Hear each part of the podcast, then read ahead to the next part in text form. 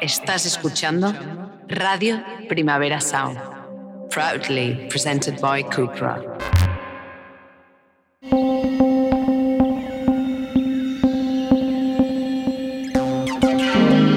Discos to Resist is a Primavera Pro podcast in collaboration with Radio Primavera Sound about current events in the music industry. This time, we witnessed the historic meeting between two icons of punk resistance, Viv Albertine from the Slits and Ian Svenonius, founding member of Nation of Ulysses and Chain and the Gang. This conversation is part of the Primavera Pro 2017 program and was held in person at the Centre de Cultura Contemporánea de Barcelona. Viv doesn't only want to talk about punk rock. She wants you to get over it. Get over it. It happened a long time ago. Let's move on into, into the, the modern age, right? Things that are happening now. But the book, which I love, do you have a copy of the book with you? Well, I have a copy, but it's in another room. It's a fantastic book. I really love it. I told you this already. Oh, yeah. This is the Spanish edition of this fantastic book. We don't know what it says because it's in Spanish and we're English speakers, so it could really say anything. In fact, I, I talked to the publisher, and uh, she said because Spain is a Catholic country, that they took out all the uh, references to premarital sex. and that's why it's much thinner. it's a much smaller volume. no, um, no, seriously, um, this is a, it's an incredible book, and it's obviously it charts your whole history as a person. And the Slits, who are arguably one of the most influential rock and roll groups ever, figures prominently. But there's, it's a whole, you know, it's a whole journey. And um, why did you choose to go beyond the thing, you know, the the punk era, and talk about your whole life?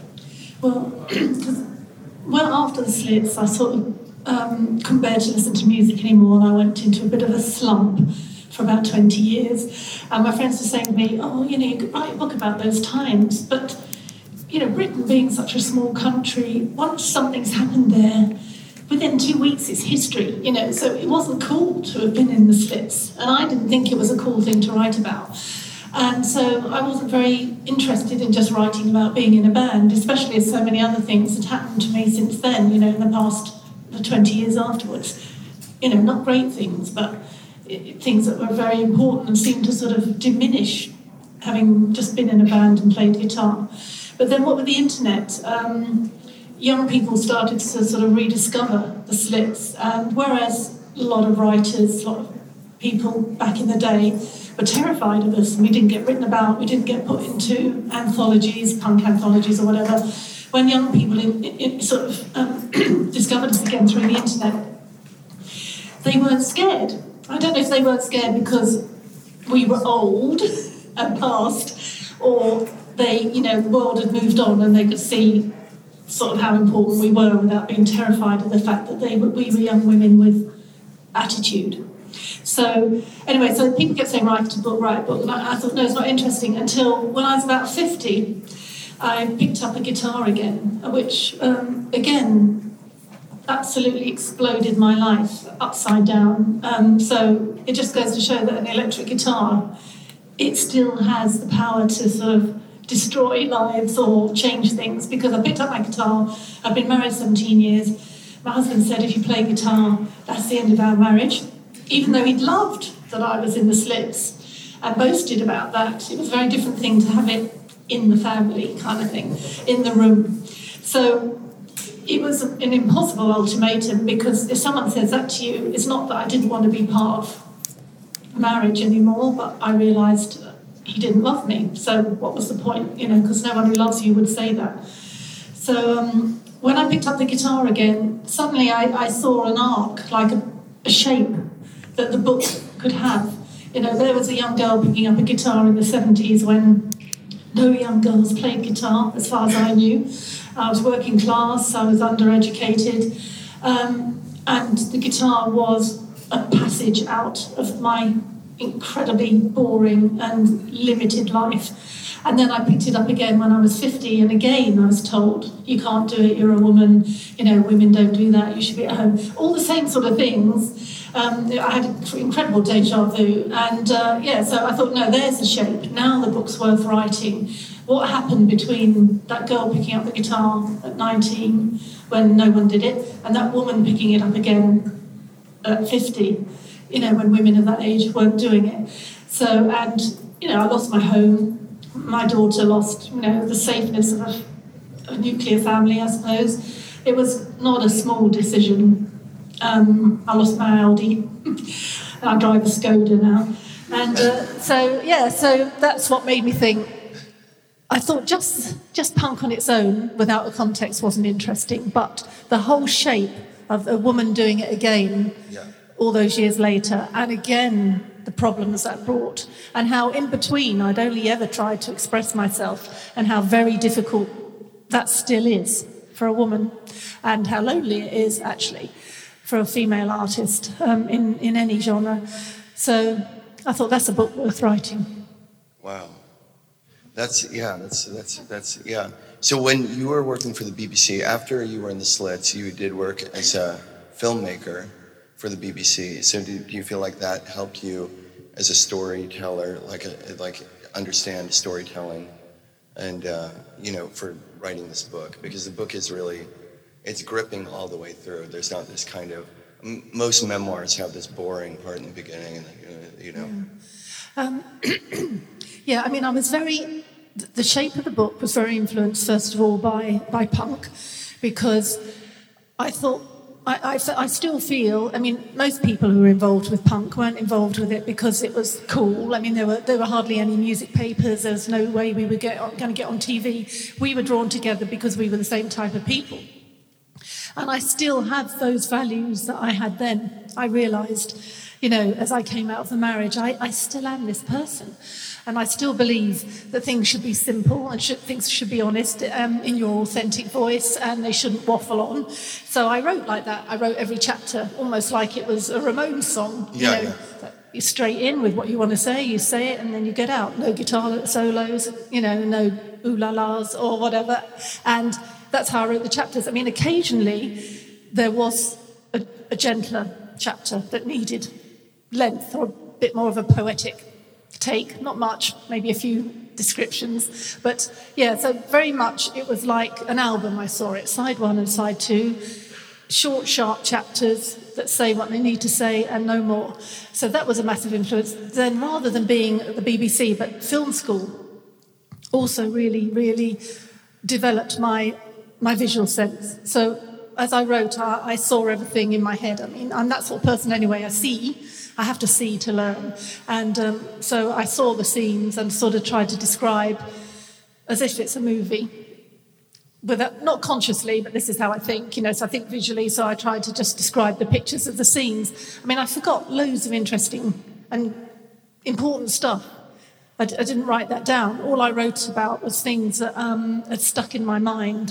So it's like an emotional diary rather than one that's got all the facts and figures. I never kept a diary, certainly not during punk times. And um, yeah, so I, I, just remembered all the terrible things that happened to me because they're the things that last longer in your mind. People who fucked you over, when you've been humiliated, where you've been sacked, where you've been dropped from a band, yeah. where sex has gone wrong, all that kind of thing. Oh, that reminds me, I could read that. Yeah, you could. You... So I, I hope um, this is okay with the. Uh, with the, what's it called? What's it called? Translation. Translation, thank you. So it's 1976, and Iggy Pop's album, The Idiot, is playing on the stereo. I'm lying on a mattress in my loft with Johnny Rotten. We've ended up in bed together a couple of times, but usually we're with loads of other people because we've all missed the last bus home, because this is about 1976. John and I have both got all our clothes on, and we lie there gossiping about a couple of people, Sid Vicious mostly, and when we run out of conversation, he asked me to go down on him to give him a blowjob. Well, I've never given anyone a blowjob before. Really, I haven't. I suppose I should have done by now. I am 22, because I have got this theory that the Americans brought blowjobs over in the 70s. But we English didn't really do that. There's, there's a big thing over in America. But anyway, so I was 22 and hadn't given a blowjob. I've snuffled around down there enough times, but I haven't actually tried to make a guy come by sucking him off. So I'm using very 70s language because it's written in the present tense like a diary. Anyway, I think to myself, oh, I'll give it a go. I've just got to lick it and suck it. How difficult can it be? So I slide down to Johnny's crotch and he gets his willy out. He smells of stale piss. So do I. We all do. I like it. It's familiar. That smell is nice and cozy to me. No one I know washes before or after sex. It doesn't occur to us. We're not squeamish about bodily smells. We expect it to smell different down there and to be all dark and hairy and maybe even a bit crispy if you haven't been home for a few days. Anyway, I tentatively start sucking, but after a few licks, I hear an imperious voice from on high. Um, Stop it, Viv. I look up. What's he want? I'm busy down here. Stop it, Viv, he says. You're trying too hard. Anyway, I laugh, but I'm mortified. I wipe my mouth on the back of my hand. He zips up his trousers and we go downstairs. I make a quick cup of tea and then he leaves, thank God. And I cringe inside, imagining him laughing at me as he walks to the tube station. I'm still cringing now.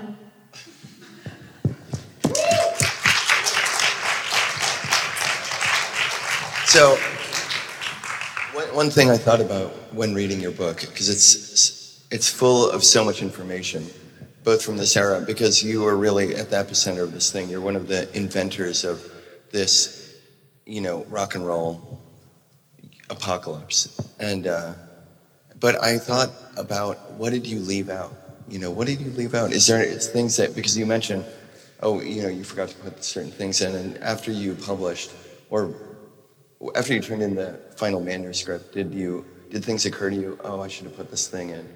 After I turned in the final manuscript, they couldn't get it off me. I was so scared. And after I turned it in, I had a mental breakdown because I was so scared that I'd put too much in, not about other people, but about myself. You know, that I'd really, because as I sit and wrote the book at the kitchen table, I thought there's no point trying to make myself sound nice, trying to make myself sound cool. That's of no use to anybody. Any young kid starting a band or has come from working class background who's who's worried they're not going to make anything of themselves in life. If I try and make out I came from a good background or my parents were cool or whatever, that there's just no good in the book, you know, because for me, there was no point in writing the book just as a sort of vanity project. I wanted to wanted it to have some resonance and be of some use to other people. So the only way I could do that is to write the absolute truth. And I was terrified. I was definitely sure I would never get a boyfriend again, and I haven't. Honestly, because I just feel it was, I was so exposing about my body, how my body works, you know, and um, you know where I'd been disloyal and where I'd been cruel and where I'd fucked guys over and when I was lacking in confidence. So I feel I'd put, I felt I'd put too much in, not in terms of volume, but in terms of honesty. But there was no way I could do it without. I mean, that was another bit of our punk ethos that, you know, were, that you were honest about things. Otherwise, where's the world going to go if every single person is bit by bit doing their little bit of lying and faking? Um, you know, things go off. If, if everyone's told the truth in their own little orbit, then we would help keep the world sane.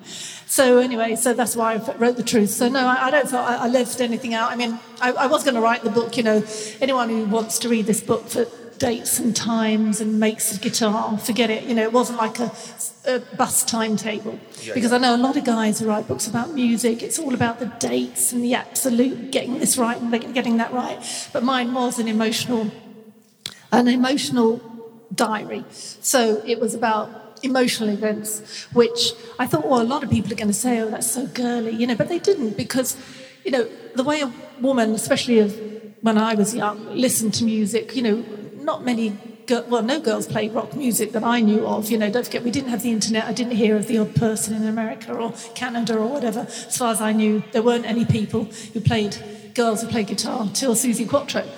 Um, so yeah, so I mean, it, it was. Uh, I've lost my train. This is. Oh, uh, what you left out of the book, or that you didn't. Or, Anyway, yeah, so I didn't leave anything out except all the boring stuff, basically. Yeah, yeah. Well, it's um, one thing you said that in, I read something where you said a lot of people have tried to make a movie or they want to make a movie out of this thing, but you've said no, which I really respect because it, I mean, or not that you shouldn't, but you know. But um, but what else have you said no to? Like, what are the things that because people are only known by what they say yes to. Yeah, I agree. I said no to sex with Vincent Gallo. That was Yeah. pretty well, cool. that's that's I've said no to sex with nearly everyone in the last five years. Um, what else? Uh, I said no to all the movie offers because, and plays, play at the National Theatre in London, because as I started to do the work with the people, the director or whatever, I started to think, you know, it was such an intimate thing to write on the page my thoughts that the people I wrote about forgave me because they were just quietly reading my thoughts and I was quietly writing them down. But to have a stage with someone acting Johnny Rotten and someone acting Vincent Gallo or whatever, um, acting Harry Up, it, it suddenly seemed exploitative. yeah. Um, whereas it was only meant to be an intimate memoir. Yeah. And um, I. A history. and a history, and, and to put it on the stage and have people act my husband or act. I mean, it was it was just wrong, you know, because the, all the degrees that it would get removed from the book. The director has his or her vision, the casting director, then the actor, you know, then the camera person, the angles. Bit by bit, it would get further and further away from the intimacy of the book. And much as I would have loved the money and the kudos, I couldn't do it. Yeah. Yeah, well, you, yeah, because what happens is people become caricatures, Yeah. symbols, like what's love got to do with it? With Yeah. Ike Turner is now just, Yeah, the character because people already saw people of that time as caricatures. And although I didn't set out to set the record straight with Sid Vicious or John or any of them, you know, I only wrote about what I knew about them. But people kept saying, "Oh, now they've seen such 3D characters," yeah, yeah, and you know, so and I don't want to be a cartoon myself. So yeah, yeah, that's so I've said no to that. I've said no to sex. I've said no to relationships because they get in your way when you try and create. yeah, I mean, you have to be so selfish. You have to work every day. You have to think about what you're doing. You you have to be, you know, in a way. When I started writing songs again when I was 50, my husband said, "You can't write stuff like that in your lyrics. It's it's too honest, you know, about our relationship or whatever." But to be any kind of artist, if I dare call myself that, you have to be that honest. Otherwise, it's just not going to resonate yeah, or, or if you know, I thought if I fail and I've kind of only half written the truth, I will, I will be so angry with myself. But if I fail and I've written the absolute truth, I don't care. So I can live with that. Yeah, yeah. So yeah, so I've said no to lots. So you're a product of this era of Britain when Britain was going through a kind of mass convulsion. And maybe, I, I don't know, like, I mean, I know we're not going to talk about punk much longer, but if, if we talk about why punk happened, was it inevitable or was it just this kind of, like, the form that it took and your role in shaping what that thing became?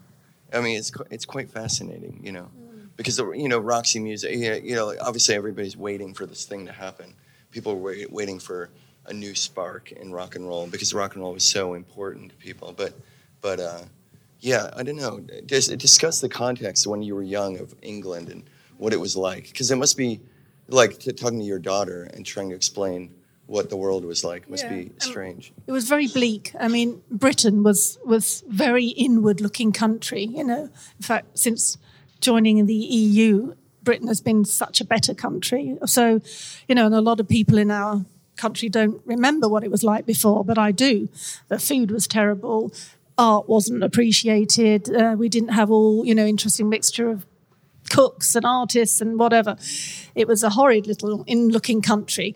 Um, so I was waiting for something else to happen. I mean, I, I, was very, very into music from a young age, which was very unusual for a girl. Um, even young boys weren't into music at that age like they are now. So I was very unusual. I clung to music and I, I was looking for something else to happen. And, and in the end, it didn't. So we made it. And I think that's slightly what's missing now that thing of you, you, you never miss anything anymore. You know, I would hear us, the New York Dolls came to London and played, but I heard about it a week later, you know, because we didn't have the internet and you had to get three buses across town to see your friends. So if you didn't see them on the right day, you didn't hear about the New York Dolls or whatever. So that constant frustration we felt in the 70s and how long it took to do anything like organise a rehearsal, three buses across town to put a note in the door of someone to say, come and play bass on Friday, and you didn't know if they'd come all those things, all that constant frustration, that feeling you're missing things. You'd read something in Melody Maker or New Musical Express that had happened in America three months before. So that made us do things. Whereas now, if I miss a gig, I think, oh, I'll just watch bits of it on YouTube later and you never feel you've lost missed anything you know Ur- urgency there's urgency. no urgency and there's no none of that frustration of feeling you've really missed out which propels young people to make something instead because they're angry they're angry they missed it and and you know they and also when you try and make something that you've missed you get it a bit wrong and then that makes something new. It's a hybrid. You know you half you know like the painters used to do. They try manet or someone would try to do a classical painting. He'd get it a bit wrong or a bit of influence would come in and next thing you know he started a new movement a modern art movement. And um, that's not that we were like Manet, but we were fumbling along, not being able to play properly, not quite getting the references, getting them a bit late, jumbled up with something else. And I think that was what was so great about then, much as it was a frustration, frustrating time, but we all know that boredom does help you create, yeah. and there's hardly any boredom anymore. No boredom, mm. Stimuli, too much, too much stimuli. Yeah, even me when I watch TV now, in the ads, I have to go onto my phone. Yeah, it's terrible. I'm well, as bad. Well, one thing, um, because um, you mentioned art, and you did go to art school and a lot of people put down art school. But at the time, in the 70s, in the 60s, it, art school was essentially a training ground for rock and roll groups. And I think it's interesting that now there's these rock schools. So now the people are learning rock. They used to learn rock through making art, and now they learn rock very directly through learning rock. And it's, I think it's really bad for the, yeah, it's bad for the form. I mean, I agree because there were no music schools and there were no film schools when I was young. So if you were an alternative sort of person or you just didn't want to work, you went to art school. I mean, I, I remember boys saying to me, for me, it's either the army or art school. Can you imagine that same boy would have those two choices if he didn't want a normal life? Um, so anyone who wanted to be a musician I'd realized, um, not that I wanted to be a musician, but I was just blindly following musicians. They went to art school first David Bowie, Roxy Music, the Kinks, whatever. So I just went to the local art school. And that helps you make music that is influenced by Dada or surrealism or performance art. Um, I think the crossing of any genres is, you know, I think people who go to art school should take a course in music, and people who go to music school should take courses in drawing and life drawing. But now, like you said, they go to art school and music school, and they just learn how to produce and sell their work. And it's it hasn't got the cross fertilization, which I think feeds any art form really. But um, you know, the world's changing; it's getting all a bit wobbly again, and maybe maybe things will come out of that. Um, when you so you're playing you you've been playing music rock and roll rock and roll music live. And what's your um what's your I don't know what are you what's what's your sense of the way people consume music now? And or does it freak you out as opposed to or is it just I don't know well, since since the Slits split up in '81, I, I, can barely listen to music, and I thought I was really weird because it, it triggers in me so many memories. It, it, was such a hard time. You know, it's not like being in a band was great fun. Then it was so hard, and it was so dangerous um, and scary, and I don't feel we even quite got at the time. I didn't feel we really got as far as we needed to go, sort of artistically. That for, for three years, I couldn't listen to any music. And then now, I barely listen to music at all. It's, it's just a trigger for me, sort of.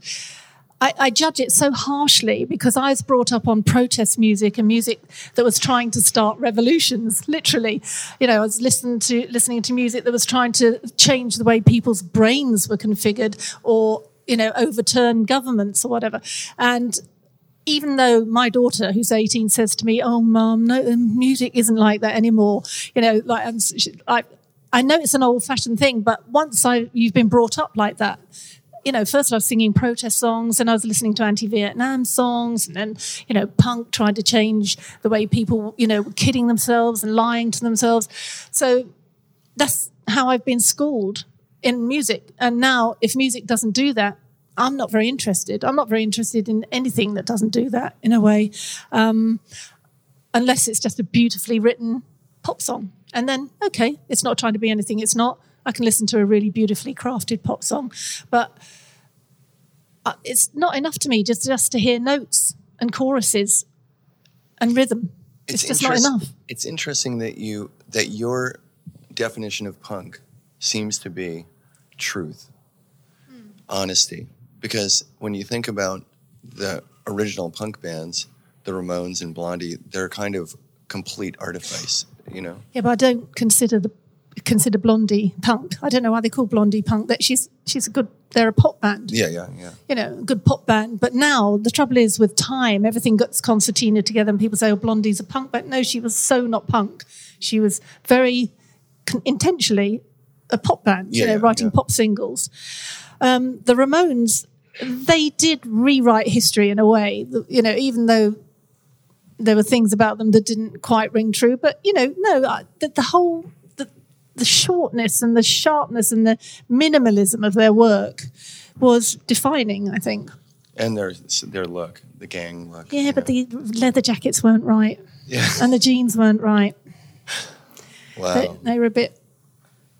They weren't right. They weren't. They weren't biker. They were kind of like girls' jackets. Yeah, that's true. But that's you know they were living in Queens. but the great thing about the Ramones, which we didn't have amongst the boys here and the musicians here, is that they completely adored girl bands, girl groups. Mm. Now, until the Ramones and Johnny Rotten, Johnny Thunders and the Heartbreakers came over to London, no boys rated the Ronettes or the Shangri Las or whatever. And those guys, those American guys, made girls cool in the eyes of guys over here. Until then, they they didn't get it, and it's, that was massive. It's the difference between the Beatles and the Rolling Stones. The Beatles are always covering the Shirelles, and the Rolling Stones are only covering you know Chuck Berry. Yeah. You know, um, so one thing about the Slits that's quite. I mean, I didn't know that you toured with Don Cherry and mm. all these. I mean, that's quite like you were, were really trying to create a new you know context and a new thing is quite eclectic. Yeah, because you know, again, through the eyes of history, punk just looks like these cartoony, spiky-haired people who are a bit thick. but nearly all of us were wide readers, were you know quite politically aware, were very interested in speaking the truth, and artistically trained, and um, when we did our first tour, the Slits, we thought, well, we don't want to just go out every night playing the same eight, ten songs. You know, that, there's nothing in it for us. Let's spend all our money, all our advance, our uh, musical advance on um, making this tour interesting for us. So we dared to ask Don Cherry, the great jazz trumpeter, from um, America if he would come and tour with us. I mean, it was insane. And he said yes. And the reason he said yes is because he had a little girl called Neneh Cherry, and she was had dyed red hair. She was 14, and she loved punk.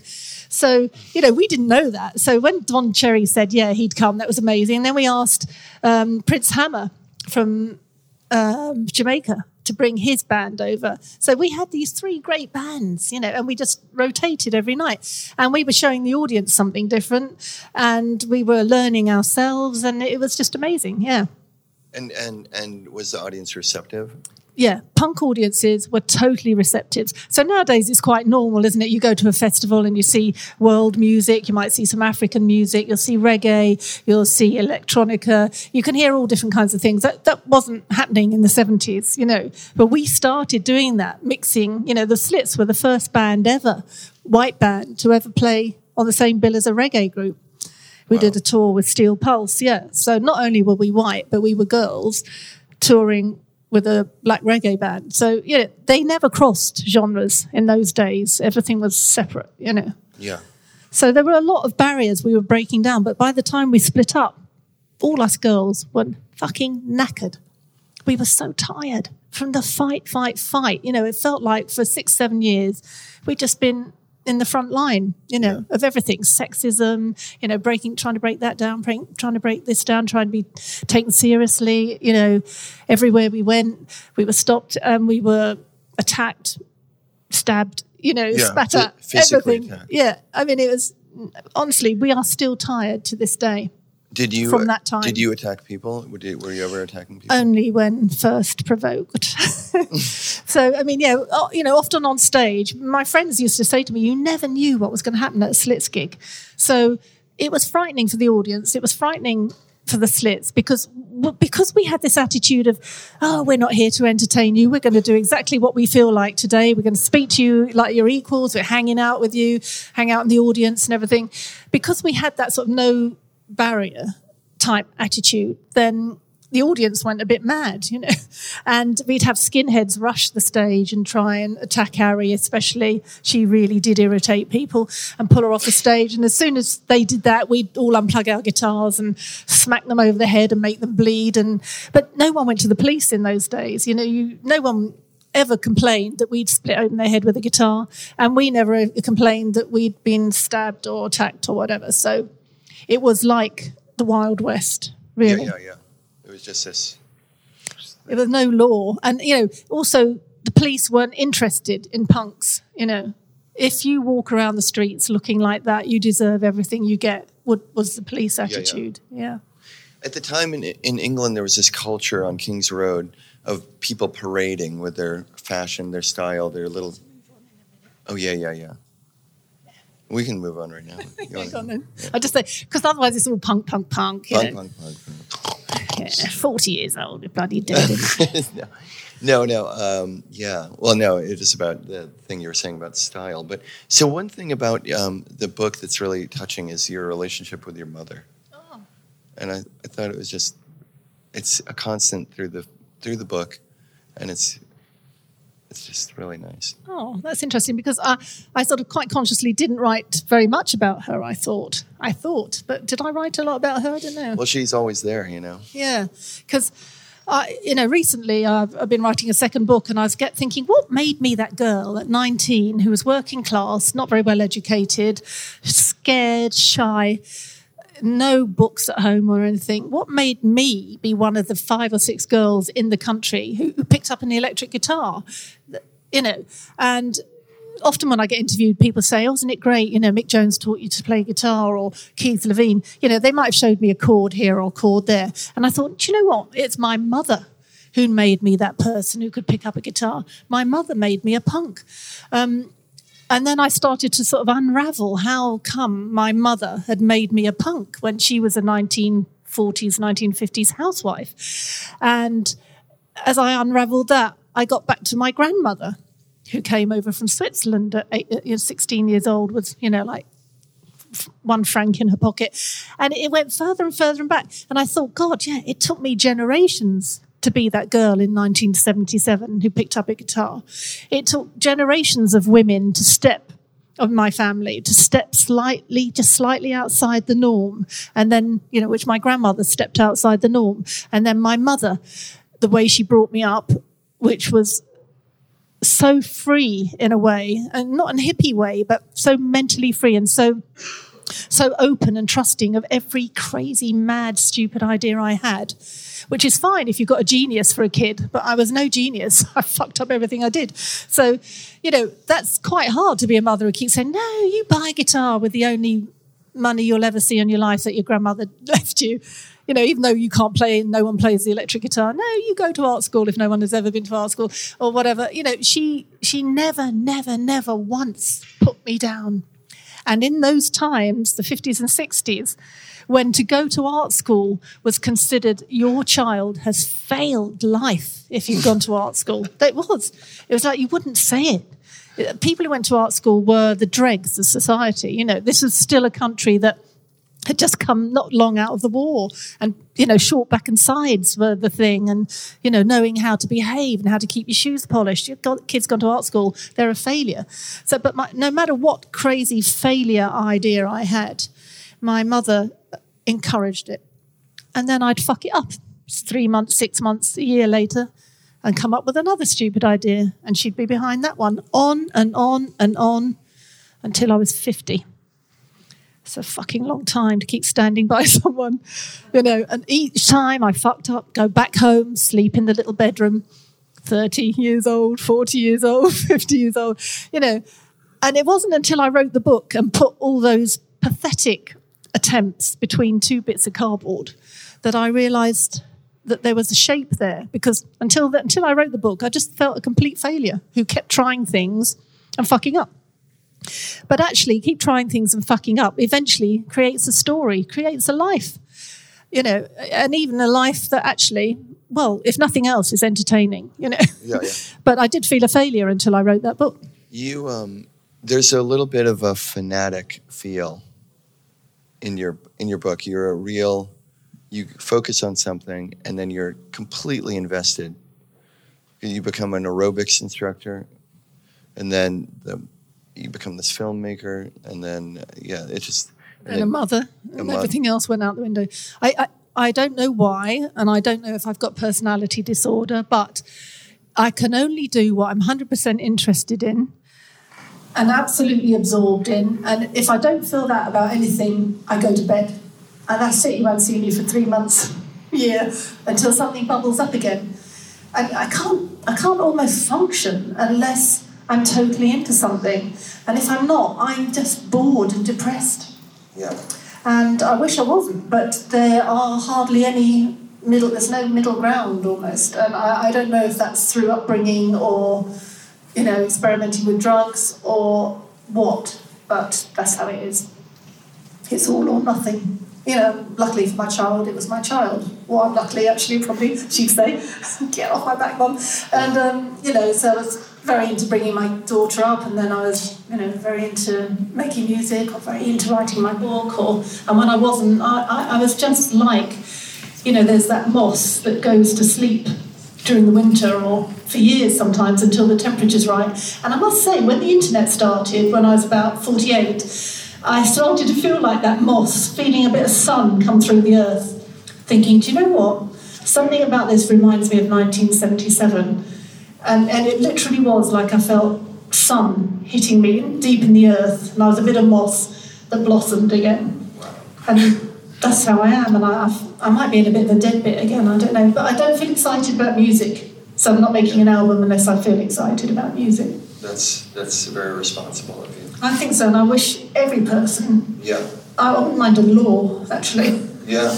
No, no banging out an album every 18 months because your record company yeah, yeah. wants you to, and then you tour another 18 months. Oh, the dross. You know, that if we were all only allowed to make something, if we would rather die or, you know, break up our marriage, if, yeah, if you couldn't.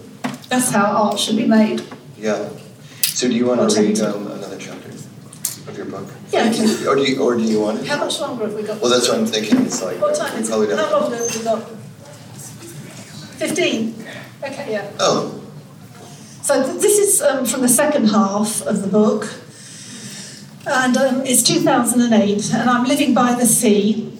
I've been ill for 10 years, very ill, cancer, but I'm coming through it, I'm beginning to mend, and I've picked up my guitar again, which has caused tension in the marriage. So I haven't played guitar for 25 years, and I can't play. Anyway, midnight, I get out of the car and carry my guitar up the path to my house. The path is long and winding, sloping steeply upwards with overhanging spiky plants. I can hear the sea crashing on the shingle beach. All the lights in the house are off because my husband would go to bed early and turn all the lights off, so it was difficult for me.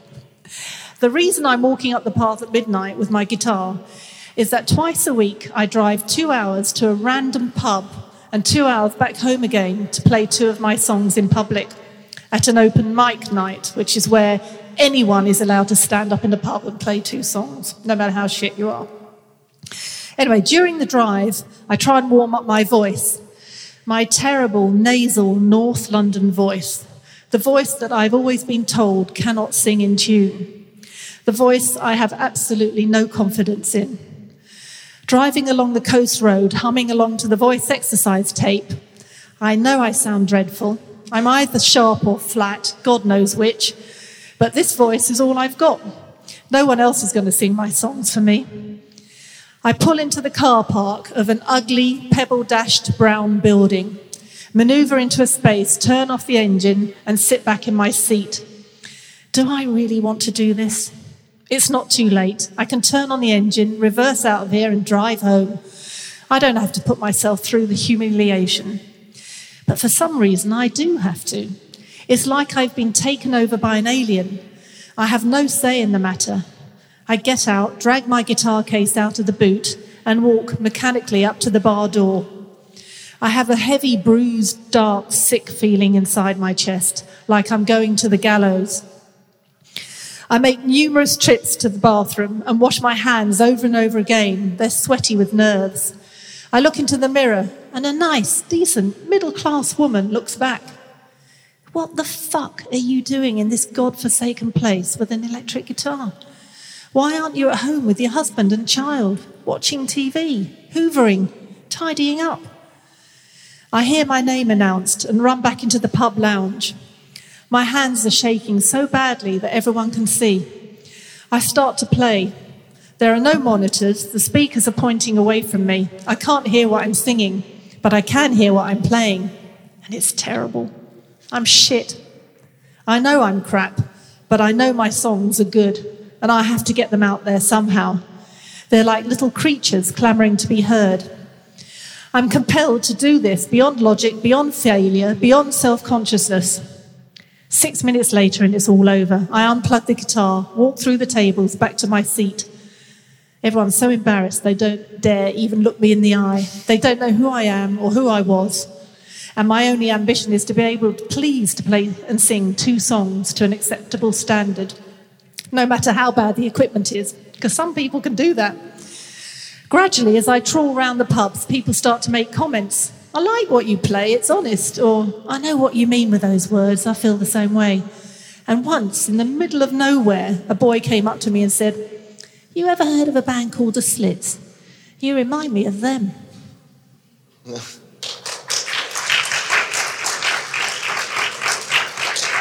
There's, some, there's something quite that's quite impressive to put yourself in that kind of context because when you're in a scene or something, there's always this, you know, logic. So you can be really terrible in the scene, and it's like there's always, you know. So to put yourself out in space like that is quite crazy. It was the most humiliating thing I've ever done. you know, and I was a middle-aged woman, and I had electric guitar, and I'd walk into these pubs full of guys, guys with ponytails and beautiful guitars who could play the blues fantastically, or you know, play Coldplay songs or whatever. And then I'd get up shaking and go, ah, you know, make these terrible sounds, and it was so humiliating. But and I did it for two years, every week, twice a week, and by the end of two years, I was good. Yeah, yeah. And by the end of two years, I could play anywhere and I could hold the room, you know. And within three years, I was playing big concerts.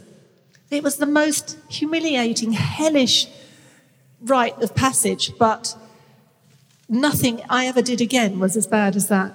And no gig I ever played was frightening after that. When you've sat in a pub and seen an old woman at the bar and two fishermen staring at you, and you're making a shit of a sound. You know, it's nothing.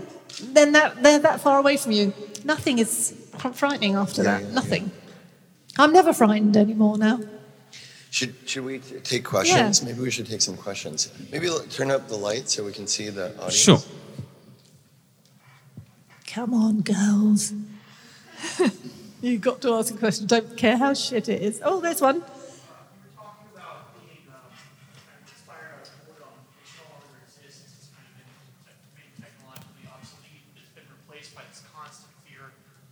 uh, fear of missing out, FOMO that they call it. And it seems like you had some of that in, in London, or, or sorry, in, in Britain growing up.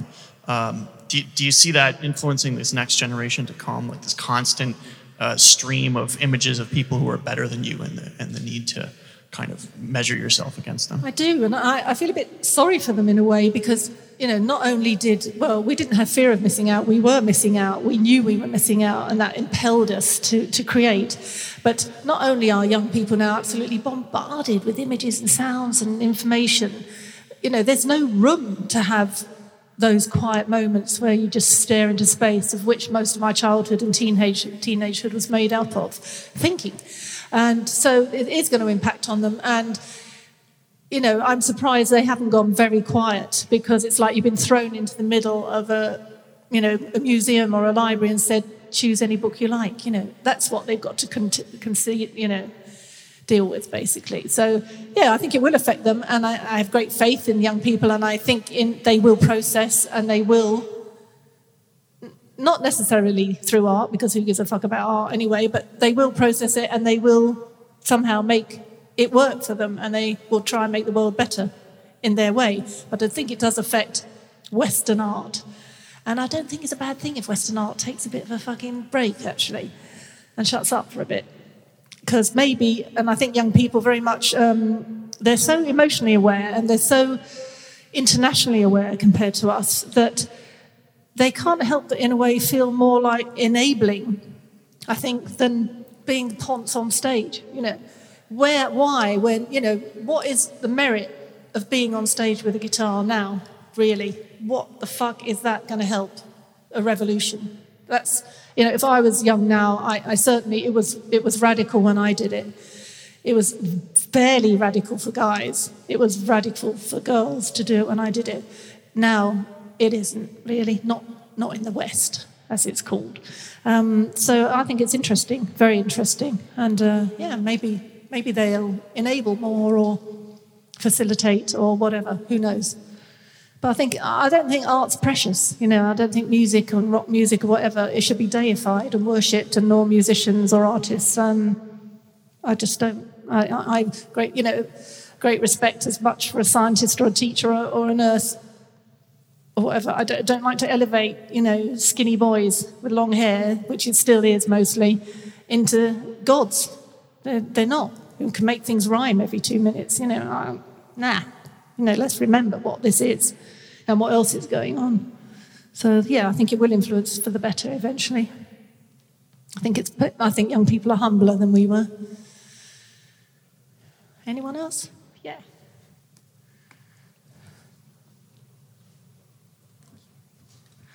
When you were saying earlier that you um, saw yourself as a failure because you fucked up everything you did. When I was reading the book, what uh, actually, what I actually thought at the time was, wow, she reinvented herself every time she fell and she got back up. And everything she did, actually, she was successful at. So that was very inspiring. Not at all a failure, but somebody who can regenerate every time. And I was wondering if this, if you ever, when, when you uh, finish the book, that ever uh, occurred to you that might be uh, different, like that, that, that your self uh, perception might have been skewed by different factors, including the fact that the generations, the earlier generations, your generation, and partly my generation, uh, thought that you had to do one thing in your life and do it absolutely well and uh, identify totally with the thing you did. Yeah, I mean, I had no thought of myself being a success until I finished the book, and it was between the two covers. But even then, not really. But then the first few people who read the book started to say exactly that. My God, Viv, every time you get knocked down, you get back up again. And I honestly couldn't see it myself from inside my life. Uh, and as I got feedback from the book, it validated my life, which is probably a rather sad thing to say. You should feel validated without other people's reflections, but it did. You know, I, I suddenly realised, my God, yeah, and I'm such a scared person. How come? And again, I traced it back to my mother, who, when I fell down, instead of laughing at me and saying, "Go and get a proper job" or whatever, back to her room, her, her spare room, build me up again. Out the door I go and have another idea. So I, I can trace it back to my mother. You know that probably but I wasn't aware as I was living it, I did just feel a failure, as, you know, especially in the times when it wasn't interesting or cool to be in a band or, you know, or be at art school or whatever. You, you know, you were just on the edges of society and keep changing. And then I started noticing that in America, they didn't have this thing where you had to stick to one job all your life and be good at it. And if you if you change from being a soap actor to a film actor, you weren't serious. Or if you changed from a writer to a musician, you weren't serious. Or a model could act or whatever. You know, America didn't have those limitations. And as I suppose my reading and the internet and whatever, as things grew and I have got a wider perspective on life, I, I was very influenced by the way the Americans allowed their artists to change genres and you know that is a thing over there which has been a long time. You know you're allowed to reinvent yourself over there. It was a very british thing. You oh you're not serious unless you're that all your life. And thank god that has gone actually from britain now. But yeah so I, I, I did feel a failure and it wasn't until i really got response to the book that i started to realize that, that, that i did have a strength you know and that there was nothing wrong with trying all those different things. That's that's okay. That's who you are, Viv. That's who lots of people are. Yeah. Sagittarius. Sagittarius, is it? Traveling. Yeah. Traveling. Traveling, aiming at the stars. Yeah. Uh, anybody else? Would anybody else? Unas preguntas. Yay.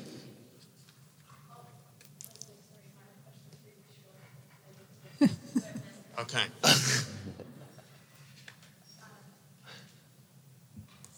Hey, uh, what advice do you have? I work with teenagers and mostly. You work with mostly teenage girls.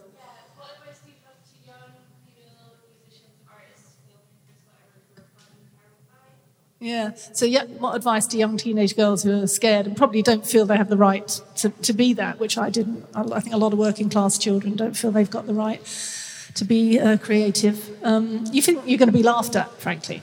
Um, what would I say? I mean, I, I, really would love, and I cooked up this idea, to teach failure in schools, a lesson that you have at least twice a week, where to get the school prize, you have to really fuck up badly. so, you know, you'll have and it's not in a stupid way, not you know, not uh, how you're going to fail. Okay, you've got to write this, and, and, someone just writes fuck, fuck, fuck, fuck. That wouldn't do it. But you know, to try really hard at something and fail, um, running race or whatever, running race, and then writing, and then music, and then trying to sing, and you were just tested and made a fool of week after week after week, especially in girls' schools. And so by the time you come out of it, you're so used to trying and failing. Because I think, especially girls, are not used to that. Um, I think boys learn it a lot through sport. You know, you go to kick a ball and you miss and you fall over, and you, you know, and you see it. You see it on TV all the time. Boys playing sport, men playing sport, falling over, missing, crying. You know, and they learn to fail young, and they have no fear of failure. Not huge, but not like us girls do, to the point where we daren't even try. I mean, I know grown women, really intelligent women, who have tried to be um, screenwriters but it was so hard and I kept failing, so I went to teach. And yeah, it's fucking hard, but you know, you because you went to teach, not that there's anything wrong with that, but you've made it even harder because it was hard for the men to do it as well. Maybe not quite as hard as it is for a woman. But so I would just love girls to try and fail more. Try and fail, try and fail, try and fail. That's my whole life has been made of. And now I've made a good book out of it. So yeah, I, would like to be the patron saint of trying and failing somehow. So, you know, but, you know, I've got an 18 year old daughter and I try over and over to tell her to try and fail. And still I'm battling, you know, battling society, which is also telling her don't look stupid, you know, don't, don't dress stupid, don't draw attention to yourself. So it's, it's hard. It's hard even now. And, you know, even now the girls stand on the edges and watch the boys play sport or watch the boys skateboard, even now, all these years later. So,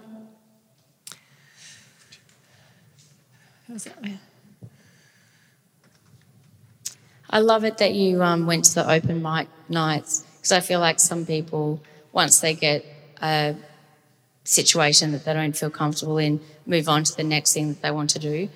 So, um, yeah, I'm just wondering how you make people just realize that they want to do what they want to do and just keep trying and failing, but just push on. Yeah, I, I have become slightly addicted to that feeling of being uncomfortable, actually. So I, I almost can't let my life just settle now, which isn't great because I'm always trying to upturn it in some way.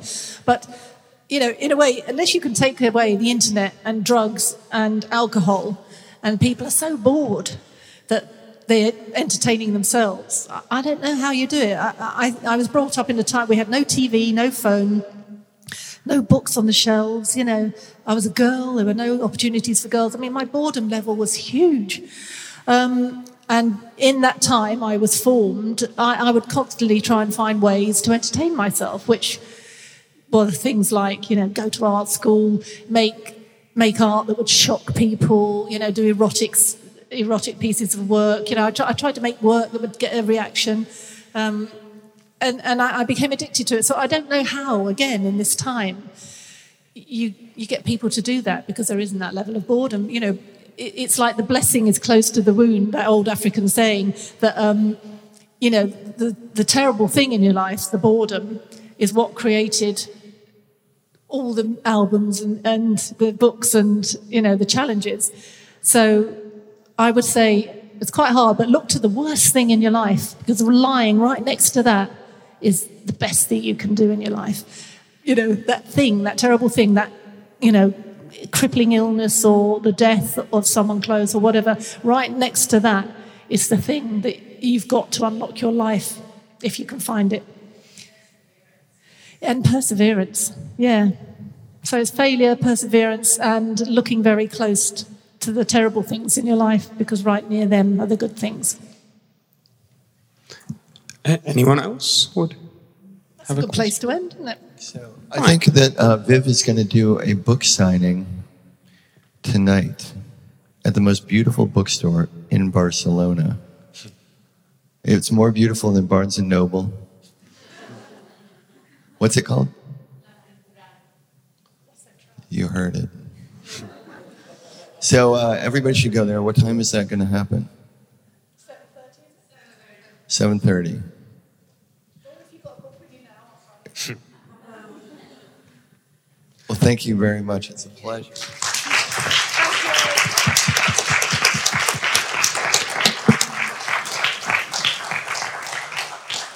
Thank you very much, Viv. That was uh, genuinely inspirational.